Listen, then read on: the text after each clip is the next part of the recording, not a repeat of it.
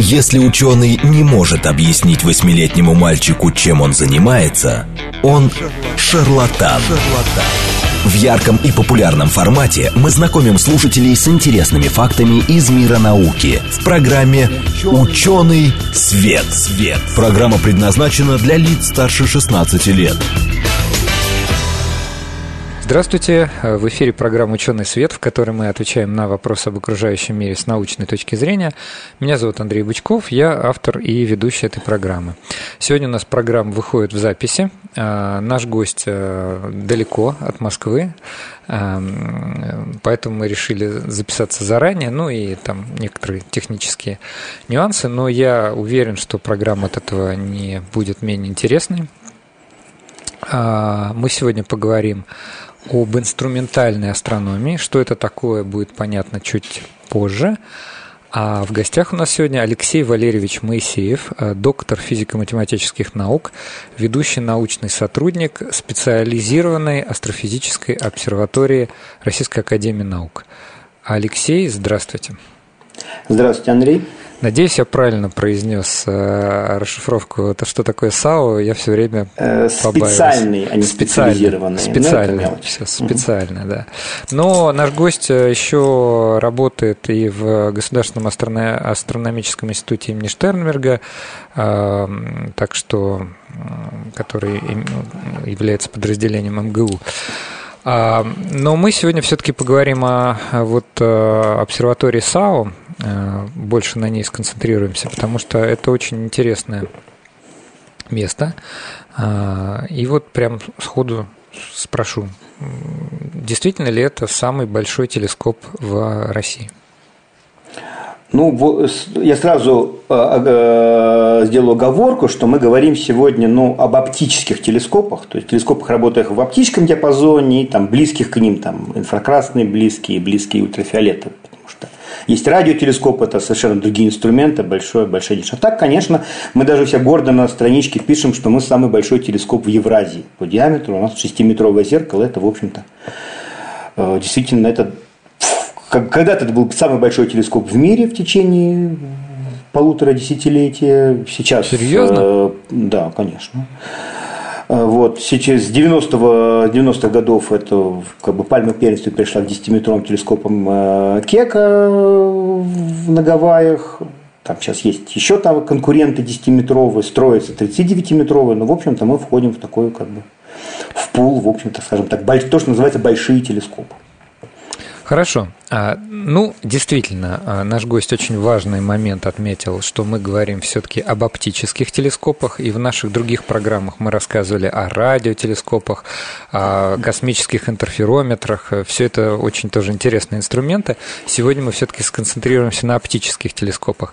И вот, может быть, чтобы тоже нашим слушателям было понятно, тогда задам такой вопрос. А какой вообще спектр задач позволяет решить такой инструмент, как вот оптический, современный оптический телескоп? А, ну, знаете, это вся астрофизика, потому что практически ну, большая часть объектов, которые мы знаем, они наблюдают вот в том, в том диапазоне, скажем, то, что мы называем оптикой, который пропускает земная атмосфера. Там есть уже отдельные нюансы с радиорентгенскими источниками, но даже то, что мы называем радиорентгеновскими источниками, у них тоже есть, как, как правило, что-то есть, какой-то свет, который можно поймать и в оптике.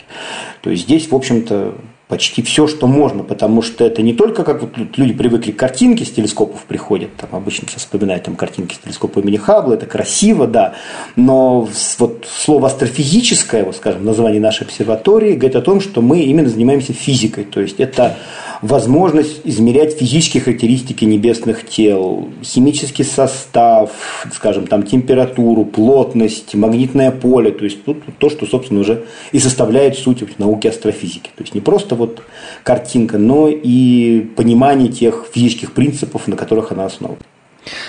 Про физические принципы. Вот все-таки хочу немножко тоже какой-то такой ликбез а, понимания, ну и для себя, и для, для наших слушателей. Значит, э, эти, эти телескопы оптические работают как раз в диапазоне видимого света или нет? Снимают. Ну, это немножко шире.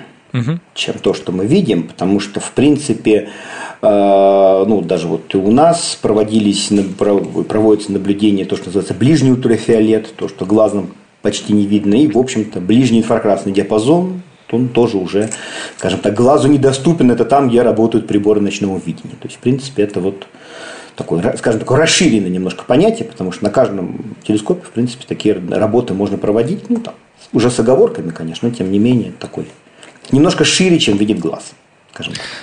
Да, ну то есть, э, чтобы тоже для понимания, а, у нас есть большой э, электромагнитный спектр, в который входит излучение совершенно разных диапазонов, разных длин волн. А, это там инфракрасное, оптическое, ультрафиолетовое, радиоволны. И вот, допустим, радиотелескопы, очевидно, снимают показания, так сказать, в радиодиапазоне, да? А, соответственно, вот оптический телескоп работает в, в диапазоне видимого света и с небольшим захватом вот соседних э, диапазонов. Давайте тогда скажем, а как же он устроен? Вообще, вот как, э, так сказать, что из себя представляет современный оптический телескоп? Ну, знаете, современный телескоп по своей основной идее очень мало отличается от того, что больше 400 лет назад Галилео Галилей изобрел как первый галилейский телескоп. То есть телескоп – это некое устройство, оптический, да, оптический телескоп, устройство, которое старается собрать свет как можно больше площади. Вот наш глаз устроен так, что у нас есть хрусталик, который собирает свет с площади, 6, э, с площади с круга диаметром 6 миллиметров. Соответственно, если мы немножко увеличим диаметр скажем, того собирающего отверстия, которое мы смотрим на небо, мы соберем больше фотонов, сможем с ними как-то работать, как-то их исследовать и увидеть, э, увидеть далекий объект более детально. То есть Галилео Галилей, у него телескоп был 4 сантиметра диаметром, понимаете, это уже, уже многократно больше диаметра зрачка э, человека, Поэтому он, в общем-то, увидел, совершил первые такие фундаментальные открытия. Увидел, что Млечный Путь состоит из отдельных звезд, нашел спутники Юпитера, фазы Венеры и так далее. То есть это, в общем-то, идея, она и осталась. Из, из, первые исторические телескопы – это э, они в качестве объектива, то есть того, что собирает свет, используют линзу. Ну, мы все это знаем, вот подзорная труба, бинокль, примеры таких инструментов. А, для того, чтобы собрать больше света, диаметр линзы надо увеличивать. И тут оказалось, что, в общем-то, вот, скажем так, технологический предел составляет около одного метра. Самый большой телескоп, называемый э, рефрактор, то есть с линзовым объективом, у него диаметр метр двадцать пять, его сделали на рубеже 19-20 э, веков. И тут оказалось, что это, тут было понятно, что это уже предел. То есть это во-первых, э, много дорогого стекла, тяжелого стекла. Э, одна, одной линзы обычно не хватает, чтобы получить четкое изображение на разных длинах волн, э, чтобы оно было, значит, менее искажено. Кроме того, это, в общем-то, такая линза даже по собственным весам начинает прогибаться, а держать ее нужно за края. И увеличением диаметра вот этой собирающей поверхности – это путь использования вогнутого зеркала. Кстати, тоже идея древняя, предложила в свое время Исаак Ньютон, там, через 60 лет после Галилея, собрал первый зеркальный телескоп, то есть у него было сферическое зеркало, которое значит, в своем фокусе собирает э, изображение, где, у которого там, ну, Ньютон смотрел глазом. Э, по этому пути э, параллельно значит, с линзовыми объективами астрономия развивалась. Э, и вот, знаете, есть такой расхожий, э, значит, расхожий штамм, что вот астроном – это вот люди вот показывают обсерватории, и астроном куда-то смотрит. Так вот, для наблюдений глазом астроном э, уже телескоп не использует, ну, примерно лет 150, как появилась фотография. А если астроном там что-то подсматривает на, скажем, на изображениях, на фотографиях в обсерватории, это значит, что он смотрит там в небольшую трубу такой, искатель или гид, то есть он там корректирует движение телескопа. И, соответственно, вот оказалось, что зеркало можно сделать большим, потому поверхность одна. Его можно э, расположить э, на, в хорошей оправе, которая умело его поджимает, и оно не будет сильно прогибаться под собственным весом. И поэтому э, вот этот вот путь, собственно, дел, делания больших зеркал, это путь, по которому э, астрономия вот, сейчас, сейчас и развивается. А, почти сразу после Второй мировой войны заработал уже пяти, телескоп с пятиметровым зеркалом, Паламарский американский телескоп. А, в 1976 году э, у нас, даже в 75-м там на рубеже, а, у нас получился, так называется, первый свет с вот нашим шестиметровым зеркалом. В тот момент это был самый большой телескоп в мире. То есть идея простая. Зеркало, которое собирает свет, ну, вот, там, скажем, там, в, то, что называется, в своей фокальной плоскости. Дальше мы его изучаем тем или иным способом. И оказывается, что даже вот телескопы, построенные, скажем, вот больше 50 лет назад, они могут до сих пор использоваться, потому что идея осталась прежней, а вот то, как мы с этим светом работаем, приемники, аппаратура, они действительно меняются. Их эффективность изменилась за эти десятилетия, ну просто вот там в десятки, а где-то и в сотни раз. Возможности выросли, но телескоп, сама идея, она, в общем-то, достаточно простая, то есть это большое как правило, это большое зеркало, которое собирает нам свет э, для того, чтобы мы смогли его детально исследовать. Отлично. Значит, э, давайте тогда подытожим. А, когда-то в древности, еще во времена Галилея, были что, что-то напоминающее подзорные трубы. Да? То есть вообще такие телескопы, насколько я помню, относятся к категории рефра... рефракторов. Да, Правильно? Совершенно верно. То есть это, по большому счету, подзорная труба, в которой установлена линза или система линз, которая позволяет увеличить а, ну, скажем так, позволяет лучше разглядеть объекты на небе. Вот так, не, не, не, буду, не буду погружаться в подробности.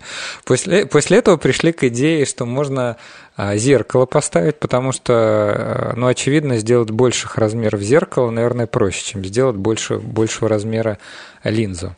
Вот. И такие телескопы называются рефлекторы, и они чуть-чуть по-другому устроены. Они собирают пучок света с помощью вот этого самого зеркала, а дальше этот пучок эм, уже э, как это правильно сказать, а, в фокусе, анализируется. Анализируется, да. В фокусе стоит некая приемная аппаратура, там какой-то какой датчик, это может быть либо просто фотопластинка, и тогда мы увидим просто фотографии, вот, либо там может быть, допустим, э, наверное, матрица фотоаппарата, вот, и, и, и так далее и тому подобное. Или какой-то спектральный прибор, например, для анализа э, химического состава. Правильно я понимаю? Да, конечно. Да, ну вот расскажите угу. нам чуть подробнее про приемную аппаратуру, потому что зеркало, окей, значит, вот в нашем вот этом телескопе, когда, который когда-то был самым большим в мире, установлено огромное шестиметровое зеркало. Кстати, отдельный еще интерес представляет, как его делали, как оно вообще, из, из какого материала оно делается. Это же ведь уникальный объект, мне кажется, инженерный. Вот. Но давайте сначала про приемную аппаратуру. Что может стоять вот в фокусе, а, так сказать, этого пучка? Но самое простое – это что-то для получения изображений. То есть в исторические времена фотопластинка, как вы верно сказали, сейчас это ПЗС-матрица. Это уже, значит, кремниевый детектор, он, в общем-то, аналогичен тому, что сейчас находится вот в цифровых фотоаппаратах и мобильных телефонах, только, конечно, там другое качество и другие размеры. То есть в этом смысле э, телескоп можно рассматривать просто как такой большой цифровой фотоаппарат. Более того, сейчас есть обратный такой переход, есть системы, которые построены, по сути дела, из таких хороших и дорогих цифровых фотоаппаратов, которые вот используются для астрономических наблюдений. А, это то, что вот, ну, наиболее, с одной стороны, простое, это важно, такие наблюдения, тем более они проводятся в разных спектральных диапазонах, ставят специальные светофильтры, и тут уже можно действительно заниматься серьезной наукой, изучать распределение энергии, выделять э, изображения, скажем, связанные там, с газовыми туманностями, выделять какие-то интересные объекты, там, ну, условно говоря, красные там, голубые звезды и так далее. Это вот, кстати, вот часто нам задают в обсерватории вопрос, а вот у вас такой большой телескоп, а где с него красивые картинки? Потому что красивых картинок у нас как раз немного. Это связано вот с тем, что у нас своя как бы специализация, у нас не очень большое поле зрения, то есть по красоте, скажем, мы будем уступать картинке, снятой какого-нибудь красивого э, небесного, большого небесного объекта, снятого с э, любительским телескопом. Но важно, что мы можем очень детально исследовать то большое количество фотонов, которые мы собрали. То есть есть у нас то, что, например, у нас делается на нашем телескопе, и то, что, вот, скажем, обсерватория знаменита, это, скажем, измерение магнитных полей на звездах. У нас тут есть многолетняя история этого направления. В какой-то момент заметная часть вообще всех измерений магнитных полей на звездах было выполнено на нашем инструменте, там, около половины. А как это делается? То есть, это действительно это, наблюдается спектр по, по называемому эффекту Зеймана, то, что у вас в сильном магнитном поле линии расщепляются, вы можете этот эффект измерить и получить. Так, что, как, так же, как это делается, скажем, на солнечных телескопах, там измеряю, было, когда стало понятно, что солнечные пятна – это выходы магнитных, магнитных силовых линий из Солнца. То есть это вот так, например, делается. Это задачи по измерению химического состава газа, вот, скажем, там, в далеких галактиках. Это тоже одно из направлений, которое вот у нас конкретно обсерватории известно. Получаем, мы, мы видим спектр, это как сказать, ионизованной плазмы, которая в газ, который в галактиках э, ионизуется из-за того, что вокруг много горячих ярких звезд, их излучением, значит, у нас от э, атомов взрываются электроны, мы видим вот эту самую ионизованную плазму, по ее спектру излучения мы можем понять, скажем, вот здесь есть больше, там, э, больше кислорода по сравнению с тем, как у нас в Солнечной системе или меньше и так далее. То есть тут действительно, потому что галактики, они отличаются по своему химическому составу, это связано с их эволюцией. Кроме того, мы можем измерять расстояние до небесных объектов. Для близких э, объектов это там по, э, опять-таки, по, опять-таки по спектрам, по линиям поглощения. В нашей галактике по для далеких галактик по красному смещению, по тому, что, как знаем, Вселенная расширяется, и по скорости этого расширения мы можем определить расстояние. А, то есть это вот, кроме того, то еще такое направление, которое в том числе наша группа занимается, это исследование динамики небесных тел. То есть как, например, в какой-то галактике движется газ, на больших расстояниях от центра, что связано с э, наличием или отсутствием так называемой темной материи, либо во внутренних областях, где вот находится центральная сверхмассивная черная дыра. То есть это вот можно в деталях проследить, как этот газ вращается, почему он вращается, и вот то есть изучать вот внутренние движения в разных объектах. То есть вот такого рода в основном у нас наблюдения по большей части выполняются. Понятно. А смотрите, у вас э, достаточно большое, больших размеров зеркало, 6 метров. А вы говорите, что, допустим, на любительский телескоп можно получить даже более красивую картинку. В чем же тогда преимущество больших э, зеркал? Вообще, вот что э, определяет размер зеркала? Что, что такого полезного можно сделать с телескопом, у которого очень большое зеркало?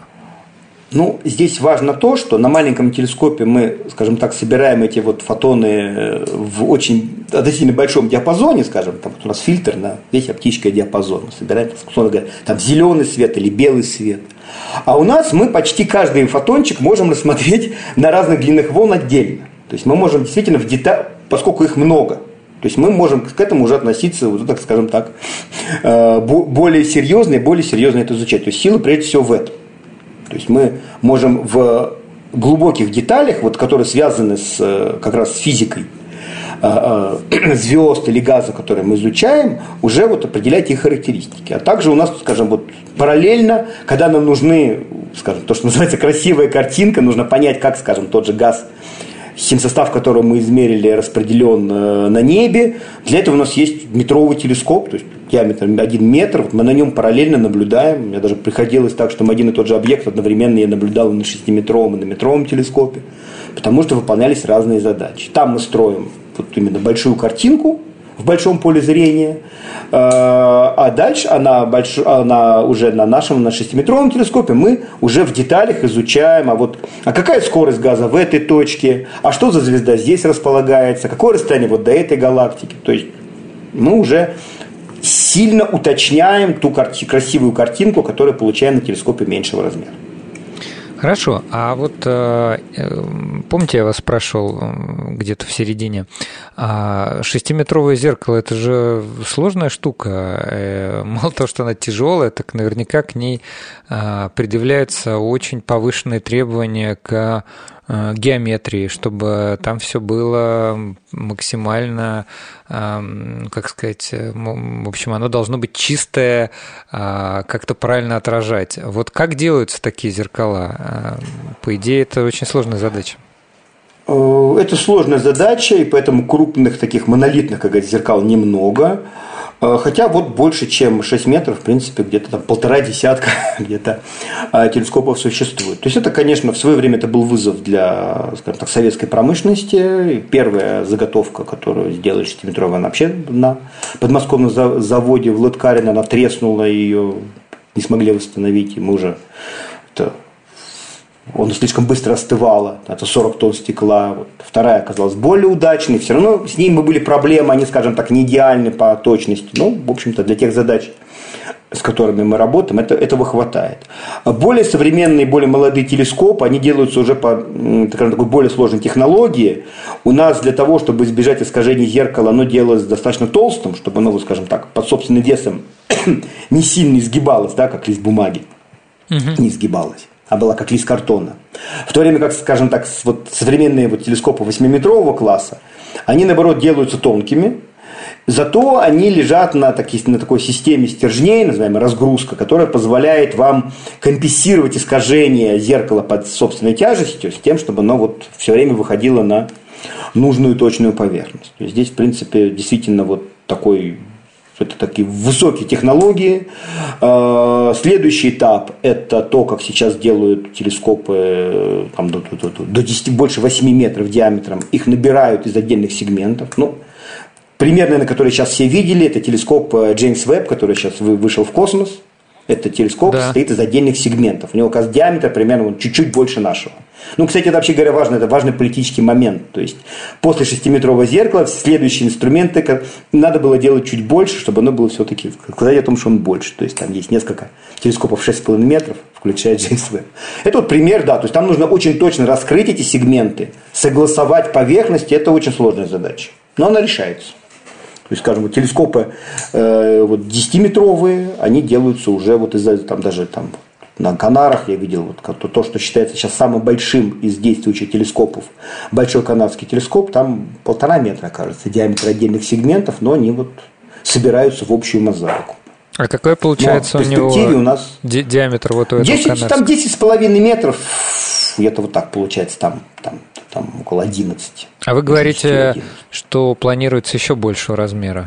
Строятся 39-метровые телескопы сегментарные, да. Это где в Чили такие? сейчас а, в Чили? Он строится в Чили, рядом с, близко от того места, где находятся 4 8-метровых телескопа VLT, очень больших телескопов. Какая-то будет уже экстремально большой телескоп. Он в процессе изготовления и строительства. Слушайте, а вот... Большой, э, впечатляющий проект.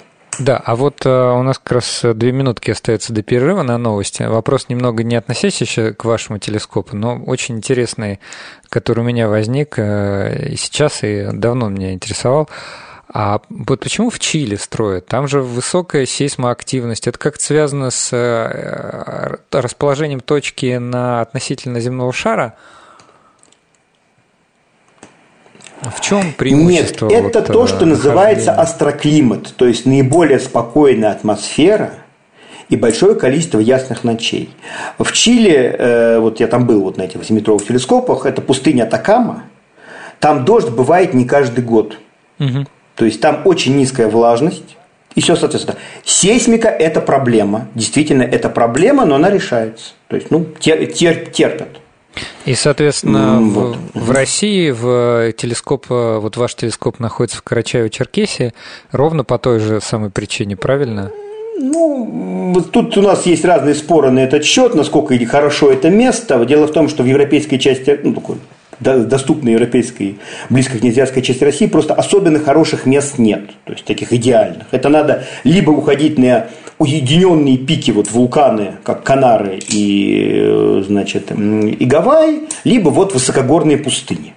Mm но тут начинаются уже логистические проблемы. Ну, в принципе, тут есть эти соображения, конечно, принимались в расчет, то есть поэтому телескопы обычно ставят ну, достаточно высоко в горах. Ну, вообще большинство телескопов, они вот таких вот известных, они стоят на таком очень небольшом диапазоне высот, где-то от полутора до двух с половиной километров. То есть это вот такой ну, видимо, тут э, все да. вместе. И логистические соображения. Да, и, и в том числе возможность работать на них, конечно. Да, потому что, ну, конечно, на, на, 5, на 5 тысячах попробуй поработай. А, хорошо. Построили на 5 тысячах. Вот. Но это надо уже, это уже вот на Алма работать дистанционно, в Чили как раз. Вот, кстати... Гавайи 4,5 тысячи, это тоже довольно тяжело, конечно. Кстати... Там хорошо, зато хорошо наблюдать. Да, поговорим об этом как раз после новостей. Вот как управ... осуществляется управление телескопом. Напомню, э, нашим слушателям, что мы сегодня в записи. У нас в гостях Алексей Моисеев, доктор физико-математических наук, ведущий научный сотрудник специальной астрофизической обсерватории, которая находится в Архизе. Говорим мы сегодня о больших оптических телескопах. А услышимся после новостей. В ярком и популярном формате мы знакомим слушателей с интересными фактами из мира науки в программе «Ученый свет». свет. Здравствуйте, в эфире программа «Ученый свет», в которой мы отвечаем на вопросы об окружающем мире с научной точки зрения. Меня зовут Андрей Бычков, я автор и ведущий этой программы.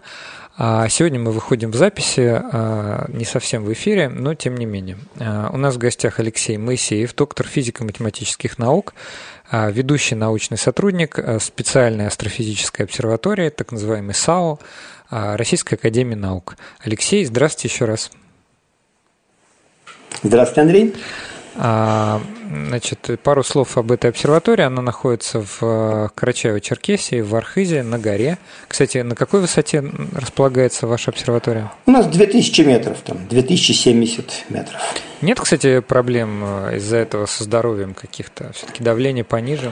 Вы знаете, э, ну, может быть, ну, Конечно, это немножко вызов здоровью, с одной стороны. С другой стороны, мы живем сами в поселке на высоте там тоже где-то чуть выше километра, то есть мы как-то уже привыкли по большей части. А, вообще, конечно, все-таки вот с возрастом люди чувствуют, но надо сказать, что у нас большая часть наблюдений, она проводится дистанционно. То есть на телескоп вот. поднимается техническая команда, угу. А вот астрономы, раз... вот мы работаем из института. Угу. Вот как раз этот момент э, очень интересен. Вот расскажите, как же так? Ну, и даже для тех, кто, может быть, не слышал нашу первую половину. Вот э, большой телескоп стоит на горе, шестиметровое зеркало, классно. А как же можно управлять им или, например, заниматься наблюдениями, вот э, не находясь на этой горе? Или и можно, например, скажем, заниматься наблюдениями ну, из Москвы или, может быть, из другой вообще точки мира? А, ну, понимаете, что поскольку у нас используются то, что, как сейчас называют, цифровые приемники излучения, да, то есть они управляются, то есть нечто управляемое компьютером, скажем, так же, как у вас там в смартфоне, по сути дела, у вас там есть этот смартфон, это небольшой компьютер, который управляет там камерой, которой вы работаете. Здесь, собственно, то же самое. В этом плане уже в 21 веке, вообще говоря, неважно, где находится тот человек, который этим управляет. То есть здесь то, что мы больше, в общем, наблюдение выполняем из здания института, которое у нас ниже, значит, на 800 метров где-то, а под, горой с телескопом находится, но это вот, э, а не делаем это из Москвы или из других институтов, но это просто потому, что, ну, скажем, это вопросы уже там безопасности доступа к данной аппаратуре, и, в принципе, потому что это нам особенно не нужно. При необходимости э, в общем-то, эти наблюдения можно выполнять. То есть команды на управление аппаратурой можно давать ну, из любого места. Более того, вот сейчас в ситуации прошлого, прошлых лет во времена пандемии, э, когда вот мои коллеги стали из других институтов меньше ездить непосредственно в обсерватории, Скажем, из Москвы я знаю, что проводится дистанционное управление телескопами в Саянской обсерватории наблюдений для, института, для нужд Института космических исследований. Мои коллеги в Казани также удаленно работают с телескопом а, российско-турецким полутораметровым, находящимся в Анталии. То есть это, в общем-то, такая нормальная практика. Более того, она как бы в оптику-то пришла попозже, а радиоастрономы, я помню еще вот, когда я учился в конце прошлого века уже этим, из Москвы управляли бонскими телескопами. То есть, понятное дело, что это такая чисто техническая задача. Есть, правда, тот момент, что, скажем, человеку, который получил время для наблюдения на телескопе, лучше иногда приехать пообщаться в наблюдающую команду, чтобы лучше понимать и специфику наблюдений, и что-то обсудить на месте и так далее. Но это вот по этой причине даже вот крупные обсерватории, они сохраняют вот такой вот режим визитерства для части наблюдений, потому что считают это важным. Но это момент больше психологический. Технически, конечно, современный телескоп управляется удаленно, ну, так же, как космический телескоп, который летает по орбите, управляется с Земли соответствующими командами. Хорошо, а То как... Есть, в общем-то, это общий тренд. А как э, вот осуществляется, так сказать, э, эм, непосредственно прям наблюдение вот разными научными группами. Какие-то, наверное, оформляются заявки. Просто мне кажется, это довольно любопытно, особенно если кто интересуется астрономией, а, да и мне самому интересно. То есть вот может ли обычный человек, например, не являющийся научным сотрудником, скажем, астроном-любитель, или человек, э, который там относится к какой-то другой научной институции, научной организации, может ли получить доступ к наблюдениям на вашем телескопе? Ну, с формальной точки зрения ответ «да». А, потому что у нас э, исторически, так же, как и на большинстве крупных обсерваторий мира, а, существует система распределения времени по заявкам, которые рассматриваются комитетом, научным комитетом по тематике телескопа. А, в случае нашей обсерватории вообще нет никаких ограничений на то, из какой страны, из какого института человек подает заявку. Он может, в принципе, подавать формально и без института. Да? Она должна соответствовать, она должна иметь соответствующее научное содержание. Вам нужно аргументировать, что именно наш инструмент, наш телескоп и его инструментарий вам нужен. Э, и, в общем-то, если вы пройдете по конкурсу, ну, у нас на телескопе конкурс что-то около 1 к 2, 1 к 3 по времени. То есть, вообще говоря, даже для нужд российских астрономов и, и тех иностранных астрономов, которые, которым интересен наш телескоп – ну, там у нас в лучшие годы это было до 20% времени уходило в дальнее зарубежье, сейчас, может быть, когда больше, когда меньше. То, в общем-то, с формальной точки зрения, если заявка ваша соответствует, то да, она пройдет. А, и вам, скажем, в нашей обсерватории, если вы получили время, то есть комитет состоящий из ведущих российских ученых, посчитал, что вам следует выделить время, которое вы там просите, на тот метод наблюдений, который вам нужен, то вам эти наблюдения будут в обсерватории выполнены, и данные вам переданы. Вы можете с ними работать сами, это тоже непросто. Э, работать совместно с сотрудниками обсерватории, которые там умеют, может быть, лучше вас анализировать эти данные. То есть, в общем-то, это такая... Эта система достаточно общая. Есть, иногда, конечно, есть ограничения, связанные с тем, что, например, телескоп принадлежит каким-то консорциумам каких-то университетов, институтов, и тогда какая-то часть ученых, скажем, из этого института имеют там приоритет. Но все равно, как правило, стараются не закрывать полностью возможность подачи, то, что называется, внешних заявок, потому что это позволяет, ну, скажем так, акту, наиболее актуальные задачи решать. То есть, если есть какая-то очень интересная идея у кого-то, пусть даже не работающего внутри института, он с вами может подать. Даже вот на эти 8-метровый телескоп э, Европейской Южной обсерватории, в принципе, как бы конкурс там по большей части для астрономов из стран, принадлежащих вот этому консорциуму вот этой Европейской Южной обсерватории, ИСО. Но там есть и отдельный небольшой процент времени, который, в общем-то, вот можно выделяется ученым по конкурсу для ученых из других стран. Так же, как с телескопом имени Хаббла. С него во многом, кстати, такие, такая, в общем-то, была одним из первых, где эта идея была реализована в наиболее такой вот понятной форме. Это очень важно, э, потому что, в общем-то, действительно дает возможность не закрывать инструменты для новых интересных идей. Хорошо. А вот э, вы сказали, что там до 20%, ну, по крайней мере, в предыдущие годы, 20% а, наблюдательного времени им пользовались э, группы из других стран. А можете вот поподробнее сказать, ну, если это, конечно, не, не какая-то тайна, вот, например, какие, какие научные группы э, из других стран занимались наблюдением? И вообще, существует ли какая-то вот у вашего телескопа, например, международная кооперация? Пишете ли вы э, совместные статьи с коллегами из каких-то других э, государств? Конечно, безусловно, э, потому что э, дело в том, что Понимаете, астрономам телескопов всегда не хватает.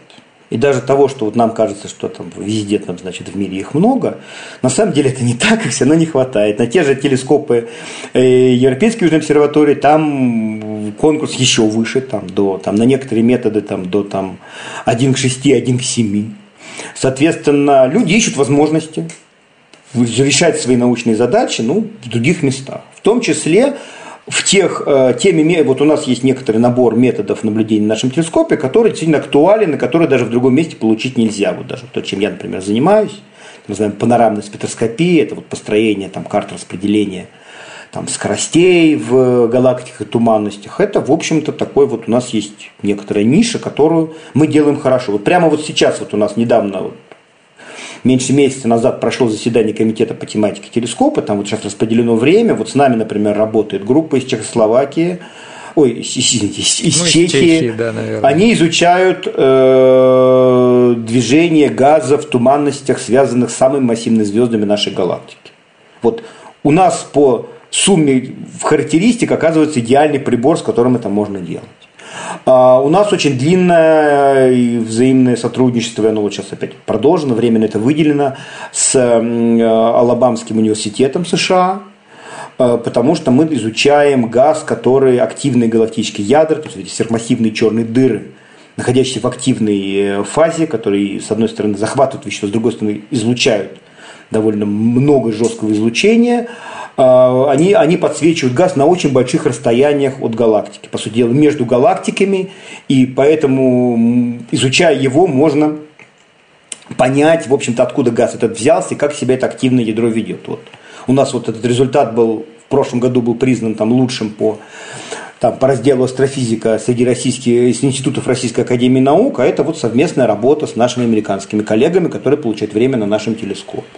У нас очень давнее сотрудничество с коллегами из Сербии, из Института Белграда, которыми мы вместе изучаем тоже вот особенности движения газа в э, центрах галактик. И вот недавно ушедший наш старший коллега Виталий Афанасьев вместе с коллегами из Сербии, он даже придумал новый метод измерения масс черных дыр, который вот сейчас активно нами используется.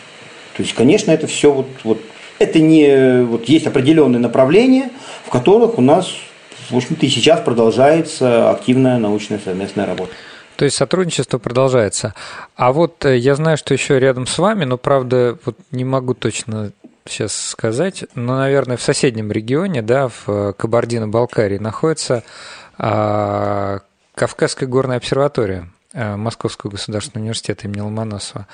А, там тоже есть а, достаточно большой оптический телескоп, насколько я понимаю, 2,5 метра.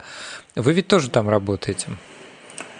Да, мы туда ездим. Это, кстати, наш регион. Это Карачаево-Черкесия. Хотя а, ехать надо через Кисловодск, через Ставрополь, но потом мы опять въезжаем, так сказать, в Карачаево-Черкесию, которая вообще является, наверное, самой астрономической республикой и самым астрономическим да. Да, кстати, интересный России. факт, что в Карачаево-Черкесии да. там концентрация э, астрономов э, там на 10 тысяч населения, наверное, самая большая в России. В разы С учетом того, что у нас самый большой в России э, радиотелескоп, и не один, кстати, там у нас их то есть, в общем-то, да, мы здесь. Вот, да, этот телескоп, он относительно недавно построен. Московскому университету к юбилею дали неплохое финансирование, и руководством э, Государственного астрономического института имени Штенберга, это, в общем-то, это был этот проект. Телескоп был куплен, там он франко-бельгийский, вот, правда, делали там механику в Китае, это потом привело к некоторым проблемам, которые потом уже успешно решили, перейдя уже на российское и железоуправляющий софт. Вот. Это очень хороший, неплохой инструмент, потому что он, он более современный, то есть там есть преимущество, скажем, по качеству изображения, там дает более четкие изображения, пусть и с меньшим, э, скажем так, количеством пришедших фотонов. А, тут как бы выбор размера был связан с тем, что ну, как бы возможности финансовые по строительству не ограничены. И вот нужно было сделать что-то достаточно крупное, но при этом, в общем-то, такое не, не. Вот. Это очень активно используемый, в том числе и нашей группы телескоп. Мы туда приезжаем, сделали туда прибор с таким называется «Мангал», это расшифровка английского, значит, э, акронима «Картировщик узких галактических линий». Вот, и вот с этим «Мангалом» мы туда ездим, у нас там, собственно, вот есть тоже уже целый ряд интересных научных результатов, которые мы э, получим на этом, на, этом, на этом телескопе. Это получается вот один из, э, ну вот на втором месте по размерам да, вот в России. Раз, давайте рейтинг телескоп. такой да, небольшой сделаем. Да. да.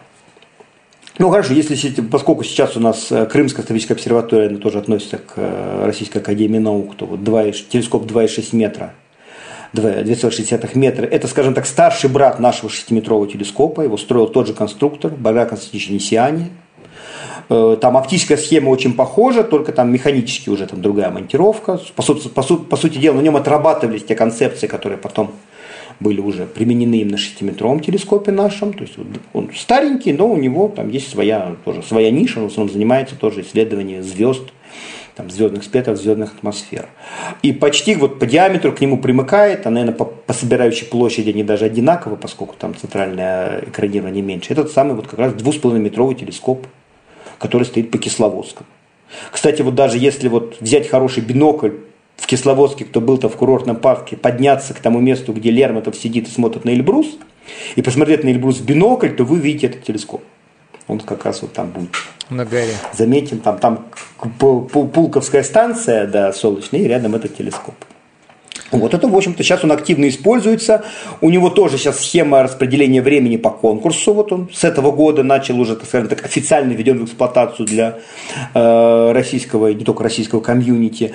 Большая часть времени, там 80% это делит между собой э, МГУ, то есть внутри университетский конкурс. Ну а 20%, пожалуйста, ученые из любой страны, любого института могут заявлять на нем также время. То есть это вот такой сейчас современный инструмент. У него интересные приемники, он захватывает ближний инфракрасный диапазон, это единственный в России телескоп, где наблюдаю, проходятся наблюдения там, на, на длинных волн 1,2 микрона, это вот то, где уже там работают приборы ночного видения, то есть это важно, потому что на этих длинных волн, во-первых, мы можем видеть сквозь э, галактическую пыль, там поглощение полевое значительно меньше. Ну и кроме того, там, в общем-то, есть очень интересные источники излучения, которые как раз там исследуются. Следующий по диаметру – это два телескопа, диаметр метр шестьдесят. Это Саянская обсерватория, то есть это от Иркутска ехать около 300 километров. И, в общем-то, это уже инструменты, поставленные в этом веке. Да, то есть уже такие это современные российские телескопы. А, они тоже у нас используются для частично для астрофизических наблюдений, частично они, собственно, строились Роскосмосом для наблюдений, для наблюдения околоземных за спутниками. Ну, в общем-то, там немножко диаметр, скажем так, немножко избыточный для этой задачи. А вот мои коллеги из Института космических исследований, которые, э, у которых есть э, необходимость понять, что же за рентгеновские точки открывает наш новый российско-немецкий рентгеновский телескоп, обсерватория спектра Вот они наблюдают эти источники в оптическом диапазоне, там, измеряют расстояние до галактик, разбираются, что же это такое. Вот с помощью этого телескопа наша обсерватория, наша группа делала туда соответствующую аппаратуру. И он вот как раз это пример телескопа, которым вот коллеги при необходимости управляют непосредственно из Москвы. И, в общем-то, это вот... Ну, а дальше вот уже полтора метра, это уже такой, там, дальше начинаются уже телескопы, скажем, то, что называется средние, телескопы среднего размера, то есть несколько, там, в России, в принципе, есть несколько там телескопов уже метровых, там, метр двадцать у Уральского университета. В принципе, этого уже таких, таких уже, в общем-то, достаточно много. Понятно. И это важно, потому что большое количество науки, которое можно делать, в общем-то, с помощью таких скромных инструментов, но при этом вы времени там можете получить больше, либо вообще телескоп в вашем распоряжении, то есть это тоже важно. Но вы же говорите, что даже у вас есть метровый угу. телескоп, да. и вы конечно, делаете что-то на нем тоже. Да, да. А потом уточняете на э, большом телескопе. Ну, скажем, не уточняем, скажем, дополняем, это будет более правильно. Уточняем это значит, нам теперь больше это не нужно уже, да? А это как раз, скажем, такие вот совместные наблюдения. Да, и вот э, под конец нашей беседы очень хочется задать вот такой вопрос. Мы в наших предыдущих программах довольно часто говорили о как раз космических инструментах. Вот последний раз, например, в январе была передача, посвященная телескопу Джеймс Уэбб. Вот. Э, до этого мы говорили о э, космических радиоинтерферометрах. То есть э, инструментах, у которых огромная база, ну, в смысле, я имею в виду большой, как, как, как бы квази-диаметр большой, как я это представляю. Вот. И вот в связи с этим возникает вопрос, вот сейчас в современном мире все-таки не теряют ли актуальности вот эти большие а, наземные телескопы? Э, может быть, э, со временем космические инструменты, тем более вы говорите, можно сделать зеркало из небольших э, фрагментов, да, и потом его раскрыть, и мы получим там космический телескоп там, еще большего диаметра. Вот не теряют ли все-таки актуальности такие инструменты, как вот ваш телескоп? знаете, актуальность они не теряют, так же, как не потеряли актуальность наземные телескопы, когда полетел телескоп имени Хаббл. Хотя там многие говорили, что зачем. Дело в том, что, во-первых, хочется, конечно, быть богатым и здоровым. Если бы мы могли поставить столько телескопов, сколько мы хотим в космосе, это было бы, наверное, неплохо. Но здесь нужно помнить о том, что телескоп имени Хаббла был самым дорогим научным проектом в тот момент в истории человечества, даже не астрономии. То есть э, э, это сложно, дорого и долго. Телескоп Джеймс Веб делался больше 20 лет. В то время как за это же время был большой прогресс с э, построением новых телескопов на Земле да, в течение, так скажем, последних там, десятилетий. Кроме того, приходят новые идеи, создается новая аппаратура, мы можем эти идеи тестировать, просто придя, значит, ну, условно говоря, под мышкой с новым прибором на телескоп, да, с космическим это тоже важно. То есть здесь а поскольку, э, в общем-то, задач, которыми занимаются астрономы, очень много, то, в общем-то, эти, знаете, наземные и космические исследования, они не конкурируют, они дополняют друг друга. В частности, вот когда был недавно юбилей, сколько кажется, 30 лет было телескопа имени Хаббла, да, или 25, а, значит, запуском, а, 25, да, а, я посчитал, что у меня как раз вот за время моей научной работы вот есть 25 статей, в которых я совместно с данными шестиметрового телескопа использовал данные телескопа имени Хаббла. И здесь, кстати, вот такой момент важный очень. В астрономии очень широкого, широкое развитие получила концепция называемых открытых данных. То есть в большинстве телескопов, в случае оптических, а, через один или два года после выполнения наблюдений вот по этой самой заявке, когда данные передаются авторам, данные переходят в открытый доступ. Вот как раз телескоп имени Хаббла этим прославился, потому что огромное количество работ, которые на нем сделаны, статей, которые на нем написаны, результаты, которые на нем получены, это, не, это сделано не теми людьми, которые заказали на нем время, а сделаны людьми, которые взяли данные из архива, которые умеют с ними работать, потому что это очень важно. Можно, во-первых, сопоставлять данные разных инструментов, то есть данные не пропадают в кармане заявителя, ну, который может там не справиться с результатом. Так же, как и у нас вот на данные наблюдения нашего телескопа 6-метрового, через два года на сайт заходите, открытый архив. Другое дело, что это данные, с которыми нужно понимать, что нужно делать и в них разбираться. Но это вот так устроено, в общем-то, по всему миру э, с, ситуация с э, данными телескопов. То есть вы можете заходить в архив обсерватории. Есть даже такое понятие виртуальная обсерватория, которая объединяет вот, вот эту всю полученную информацию, чтобы вот вам понять, а может быть это место уже хорошо наблюдали на 8-метровом телескопе, вам нужно просто немножко по-другому посмотреть на эти данные. То есть это вот тоже важный момент, что все вот данные у нас вот вот открытость данных, в общем-то, очень высока в астрономии. Ну, отлично. А, тем более, что вот говорят а, наш а, инструмент радиоастрон, который уже, насколько я понимаю, все-таки его миссия закончена, но, тем не менее, такой массив данных остается, что те, кто работает с радиоастроном, говорят, что еще, может быть, там 10-15 лет уйдет на расшифровку, и на этом можно будет еще много статей написать и много ну, там открытий. Большой, там большой, большой, у них, у них очень большой богатый архив, и действительно с ним еще можно работать. В том числе и потому, что будут появляться новые математические методы анализа этих данных. Это тоже важно.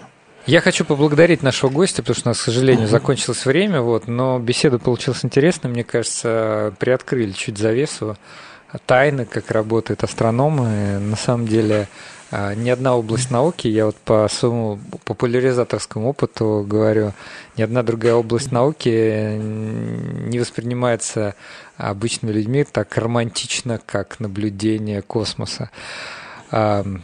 Спасибо большое. В гостях у нас был Алексей Валерьевич Моисеев, доктор физико-математических наук, ведущий научный сотрудник специальной астрофизической обсерватории Российской Академии Наук. Спасибо и услышимся в следующую субботу.